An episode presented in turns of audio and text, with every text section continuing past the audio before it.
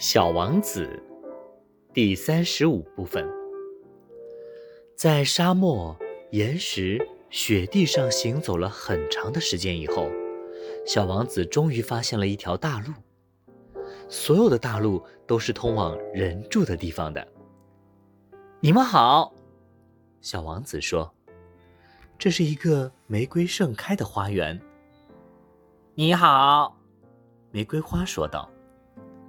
小王子瞅着这些花儿，它们全都和他的那朵花一样。你们是什么花呀？小王子惊奇的问道。我们是玫瑰花。花儿们说道。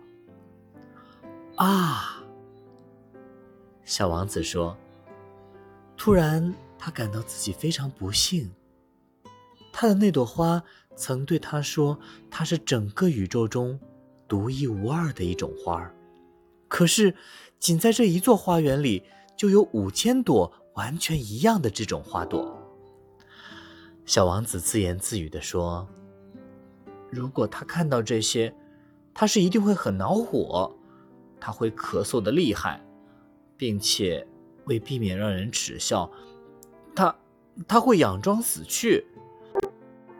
那么，我还得装着去护理他。”因为如果不这样的话，他为了使我难堪，他可能会真的死去。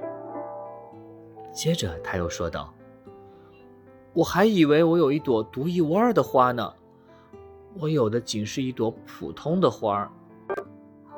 这朵花儿再加上三座只有我膝盖那么高的火山，而且其中一座还可能是永远熄灭了的。”这一切不会使我成为一个了不起的王子。